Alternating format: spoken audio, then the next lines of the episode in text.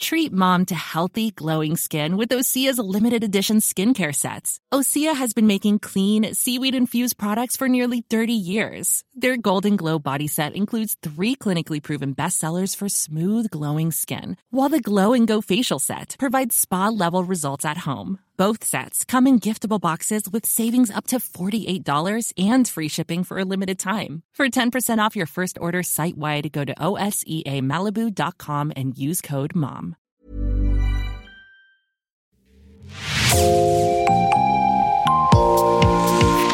Bonjour et bienvenue dans Podcasting. Ce podcast est rendu possible grâce au soutien financier du groupe Boca. Je m'appelle Jean Berthelot de Lagleté.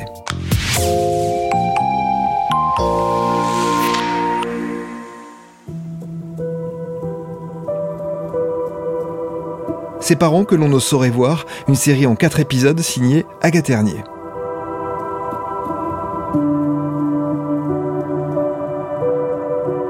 La parentalité en situation de handicap, c'est presque impensable pour la société, impensé par les institutions. Vous l'avez compris avec les deux premiers épisodes de cette série. Comme je l'ai mentionné à la fin de l'épisode précédent, l'handiparentalité a été oubliée dans la loi de 2005, la législation phare du handicap en France. Même si elle n'est pas toujours appliquée, elle représente indéniablement une avancée sur de nombreux fronts. Mais l'aide à la parentalité en est totalement absente. Peut-être parce qu'en comparaison avec d'autres pays, la France persiste à voir le handicap comme une défaillance individuelle à compenser. Ailleurs, on ambitionne une vie autonome pour tous dans la société.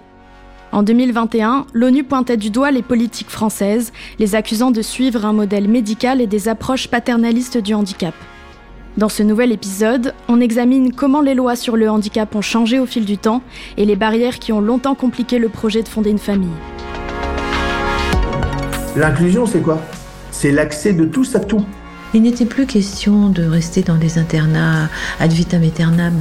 Il n'était plus question de rencontrer personne. Évidemment, euh, pas de vie affective et sexuelle, pas d'enfant. C'est une prestation qui n'a pas été pensée au regard des besoins du parent, mais au regard de son environnement de vie. Ça, ça a été jusqu'au bout à notre charge. Ouais, c'est pas possible en fait. Je m'appelle Agathe Ternier et vous écoutez Ces parents que l'on ne saurait voir. Épisode 3 L'impensé institutionnel.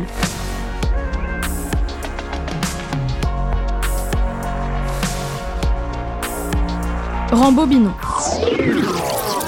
C'est à partir du 19e siècle que les lois sur le handicap commencent à bouger. Des associations se créent au niveau national, mais le premier grand dispositif législatif sur le handicap en France date de 1975. Et il faut encore attendre quelques années pour réellement parler d'inclusion. La situation des personnes en situation de handicap a complètement changé quand même. Devant moi, Drina Candilis, une des fondatrices du SAPPH, dans son cabinet de psychologue à Paris. Depuis les années 80-90, la question de l'inclusion est devenue au premier plan. L'inclusion dans le droit commun, ce qui n'était pas le cas avant. Et euh, en tant qu'inclusion dans le droit commun, eh bien évidemment, euh, ça a été d'abord le travail, ça a été aussi la circulation dans la ville, bien que évidemment dans les deux cas, il y a des progrès considérables à faire. Et puis euh, la parentalité est arrivée en troisième position, évidemment. S'ajoutent à ça d'autres éléments qui compliquaient leur projet parental. Il faut se replonger dans le contexte de leur vie pour bien comprendre. Le premier point, c'est certainement l'exclusion. C'est-à-dire que c'était une vie euh, soit dans les familles, donc sous le contrôle des parents forcément, bien qu'ils puissent être tout à fait bienveillants. Et euh, deuxième point, c'est l'exclusion aussi dans les institutions. L'Institut des jeunes aveugles était euh, un, internat pour, pour des enfants petits. C'est la même chose pour les sourds. Vous avez l'Institut des, jeunes sourds. Euh, et encore plus alors pour euh, les personnes avec des handicaps mentaux. Donc voilà, c'était toute une vie d'exclusion quand même. Et puis, ça se doublait aussi de politiques euh, de stérilisation. Euh, il s'est passé, par exemple, aux États-Unis, la stérilisation des aveugles. Ça, il y avait des travaux là-dessus, euh, ceux de Zina Vegan notamment. Euh, donc, la stérilisation des aveugles, ça s'est maintenu jusque dans les années 90. En France, un rapport de l'inspection générale du secteur social révèle que 500 femmes en situation de handicap sont stérilisées chaque année, parfois sans leur consentement. Depuis 2001, la stérilisation des personnes en situation de handicap est permise strictement en dernier recours lorsque la personne est majeure et qu'elle n'exprime aucun refus. Le problème, c'est qu'il est parfois difficile de s'assurer de leur consentement. Il est important de noter que cette pratique, bien que connue, reste un sujet tabou, comme en témoigne l'absence de statistiques à ce sujet. C'est pas une petite affaire, si vous voulez, euh, euh, que peu à peu le regard change sur cette euh, possibilité, mais le regard a changé sous la pression des jeunes, sous la pression vitale, je dirais, à des personnes handicapées. Hein. Il n'était plus question de rester dans des internats ad vitam aeternam. Il n'était plus question de ne pas travailler. Il n'était plus question de rencontrer personne. Hein. Et ça, je crois que ce mouvement-là il est venu d'eux. Voilà. Et euh, effectivement, je pense que ça a évolué assez lentement, mais il me semble que depuis les années 90, euh, le changement a été euh, assez général. Plus les personnes sont effectivement considérées dans le droit commun, plus elles ont droit d'avoir la même vie que les autres. C'est une évidence. Et la parentalité fait partie essentielle de la vie. Voilà. Donc, euh, euh, je crois que cette révolution du monde du handicap a favorisé euh, le fait que de plus en plus de jeunes souhaitent devenir maman, créer des liens avec des compagnons, etc. Bertrand Copin, directeur général de l'Institut régional du travail social Hauts-de-France, partage l'avis de Drina Candilis. C'est d'autant plus vrai pour les personnes en situation de handicap intellectuel. Avant d'envisager la parentalité, il faut d'abord avoir accès à une vie affective et sexuelle. Pendant longtemps, euh, les personnes en situation de handicap intellectuel, d'une certaine manière, y compris dans le secteur des professionnels, on leur a interdit d'avoir des enfants. C'est-à-dire, c'est une vieille histoire. C'est pour comprendre ça, il faut se remettre dans le contexte euh, des conceptions, des représentations sociales de la vie affective et sexuelle. Quand on dénie à des gens le fait d'avoir une vie affective et sexuelle, évidemment, euh, pas de vie affective et sexuelle, pas d'enfant. Hein. Euh, et donc, on parlait même pas de parentalité, puisqu'on on avait même du mal à parler de vie affective et sexuelle. Vous voyez donc, euh, aujourd'hui, on est quand même dans une configuration où la vie affective et sexuelle, dans le secteur social, est reconnue comme quelque chose d'épanouissant dans la vie et qui peut rendre heureux les personnes. À partir du moment où on considère, ce qui est le cas aujourd'hui, que les personnes en situation de handicap intellectuel sont des êtres humains à part entière, et on ne peut pas tenir la position de dire sont des êtres humains à part entière, mais bon, pas sur la sexualité, pas sur. Bah non, si, si ce sont des êtres humains à part entière et qu'on est dans les dans les valeurs d'altérité, alors elles ont les mêmes droits euh, que chacun d'entre nous. Et de surcroît, dans un contexte sociétal où l'on parle sans cesse d'inclusion. L'inclusion, c'est quoi? C'est l'accès de tous à tout. Si l'accès de tous à tout euh, est possible, euh, on parle pas seulement des gens qui sont en fauteuil roulant et qui doivent monter des marches. On parle aussi de l'accès à la parentalité pour des personnes en situation de handicap dans une société française euh, apaisée, quoi. Hein.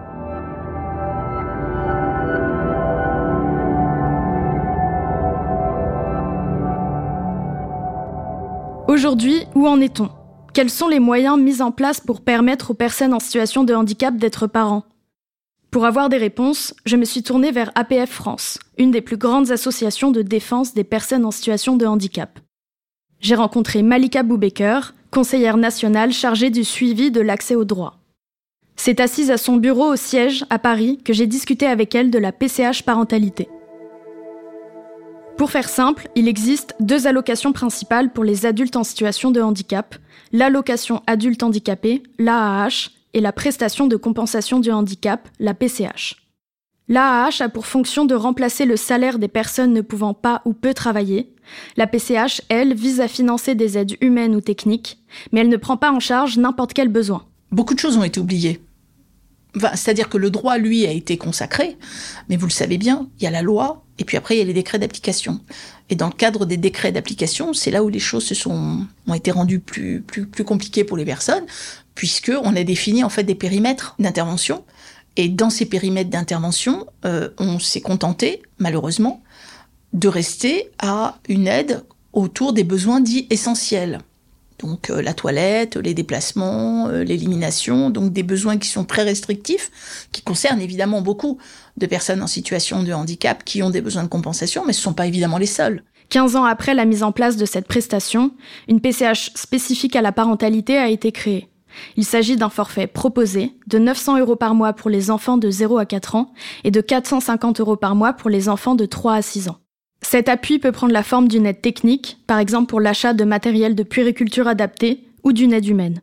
Et si vous utilisez vraiment ces forfaits pour, avoir euh, la possibilité d'avoir une intervention, l'intervention d'une aide humaine pour vous aider dans votre rôle de parent, euh, ben, le forfait à 900 euros vous permet une heure d'intervention par jour, une heure d'intervention d'aide humaine par jour, quand votre enfant a quand même entre 0 et, et 4 ans, ce qui est rien rien.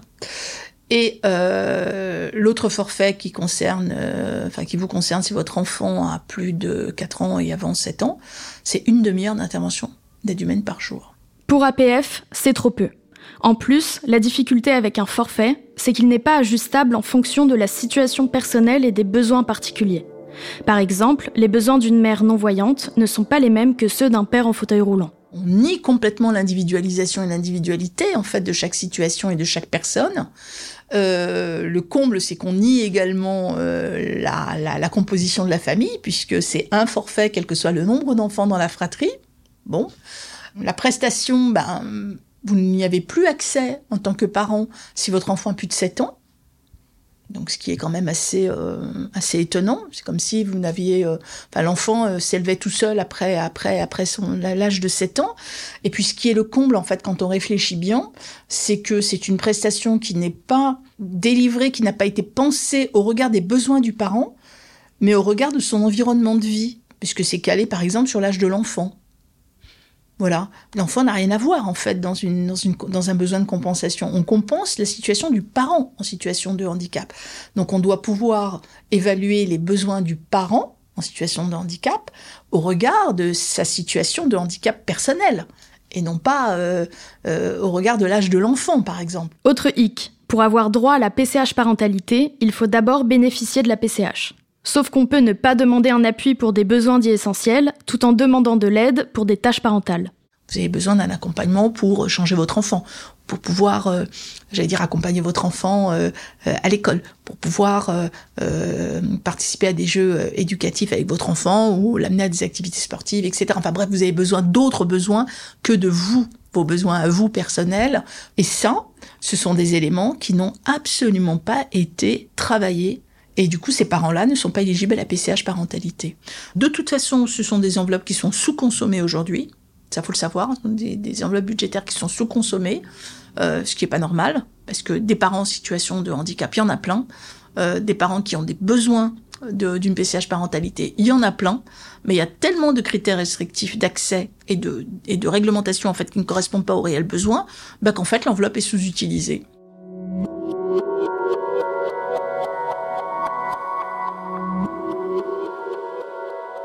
Marion n'a pas bénéficié de la PCH parentalité. Louise était déjà trop grande. Mais en y réfléchissant, la situation se complique pour les parents non-voyants après les 6 ans de l'enfant. Arrivé au CP, moi, là, par contre, je pense que les parents aveugles, on aurait bien eu besoin d'une aide pour aider euh, l'enfant dans sa scolarité. Euh, les enfants, ils ont des exercices de maths à faire à la maison, c'est des tableaux, ils ont des, trucs à faire avec leurs règles, euh, ils arrivent pas, ils pleurent et, toi, tes parents aveugles, tu peux pas l'aider, en fait. C'est là, moi, je pense que pour les parents non-voyants, c'est là que ça serait chouette qu'on ait une aide à ce moment-là, en fait. Pour moi, c'est vraiment à l'arrivée de la scolarité, des déplacements qui se démultiplient, euh, emmener son fils au judo, puis après euh, emmener le deuxième, euh, je sais pas à l'aïkido, enfin moi j'en sais rien, mais il y a beaucoup plus de déplacements et euh, parfois c'est physiquement coûteux, quoi. Pour ces déplacements, Marion a mis la main à la poche. Euh, voilà, par exemple, euh, toutes les semaines, j'allais à la piscine. Ou voilà, j'ai pris une étudiante qui avait une voiture, on prenait Louise et on allait à la piscine. Je la payais pour aller au parc. Puis après pour aller à Paris, puis après pour aller au Louvre, etc. etc. Donc voilà, donc c'était un, un budget quand même euh, de 150 euros par mois. Marion bénéficiait d'un ou d'une assistante de recherche qui l'aidait dans la rédaction de thèse, parfois pour d'autres choses. Chacune de mes, assistantes, de mes assistants ont un jour dû surfer sur la mairie de ma ville pour inscrire Louise à la cantine ou en colo, parce que Évidemment, si les sites municipaux ou les, euh, d'autres sites internet étaient plus accessibles, j'aurais pas besoin de, de, de, dégouliner en fait sur mon temps de travail, de, de, de dire de dégouliner des, des tâches parentales. En fait, euh, comme j'ai 18 heures de, pour ma thèse, oui, ça m'arrive de, de, de, demander, euh, de, voilà, de prendre une heure par semaine. Je sais pas, j'ai pas vraiment quantifié. Des fois, c'est rien du tout. Des fois, ça va être une heure et demie. Euh, de m'aider à traiter un courrier administratif euh, qui peut être en rapport avec Louise ou avec mes, impôts, ma mutuelle aussi, en fait, parce que bah, j'ai besoin de, en fait, j'ai sans arrêt besoin d'aide. Karine et Jackie auraient adoré bénéficier de ce coup de main. Ils ont enchaîné les galères administratives et logistiques. Sans PCH parentalité et presque aucun proche pour les aider, ils se sont retrouvés une fois de plus livrés à eux-mêmes. Je dirais que hum, fallait avoir envie de l'enfant parce que je peux vous dire que ça vous décourage. Euh, dans la situation que nous on a vécue, euh, ça en a refroidi plus d'un parce que c'est, tu t'arraches les cheveux quoi. C'est, tu dis comment tu vas faire, comment machin. Si t'as pas ta famille comme nous, hein, moi je suis de Vendée, elle est de l'Eure-et-Loire. Qui, comment, où? Elle frappe à la porte de ton voisin, elle pleurer à ton voisin pour emmener ta gamine à l'école. Le déplacement pour l'école, c'est le dernier problème en date. Leur fille a maintenant 7 ans et depuis ces 3 ans, ils ont dû embaucher une nourrice pour la conduire de la maison à l'école et la ramener. Il y a un bus, mais l'arrêt est trop loin. Ou alors il faut l'emmener au bus. T'imagines bien que c'est compliqué. Ou alors il faut que je demande encore à Pierre-Paul Jacques que je délègue, machin. On a demandé tout simplement de nous mettre un arrêt de bus juste en haut de notre lotissement. On ne demande pas à la mer à boire. On a demandé juste que le bus, il rentre chez nous, il fait le tour du lotissement, il ressort. Hein. C'est pas compliqué pour prendre notre fille. Euh, et puis, par une occasion, il a pris les enfants du quartier. Quoi. Pour moi, c'est logique. Ben non. Donc nous, on a payé une nourrice 100, 115, 120 balles euh, par mois, sans compter la garderie. Donc t'imagines, t'avais donc deux heures et demie, trois heures, trois heures de garderie en plus, plus la nourrice, la cantine. Ça, ça a été jusqu'au bout à notre charge. c'est pas possible en fait.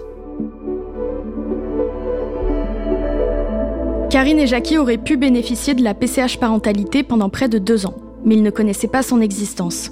C'est Florence Mégécaz, à la sortie de l'école de leur fille, qui leur en a parlé. Mais à ce moment-là, c'était trop tard.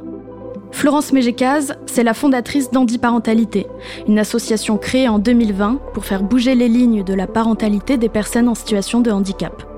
Le manque d'aide, qu'elle soit financière ou humaine, a poussé les personnes en situation de handicap à créer des systèmes d'entraide et de solidarité. C'est le sujet du dernier épisode de cette série, La puissance du collectif.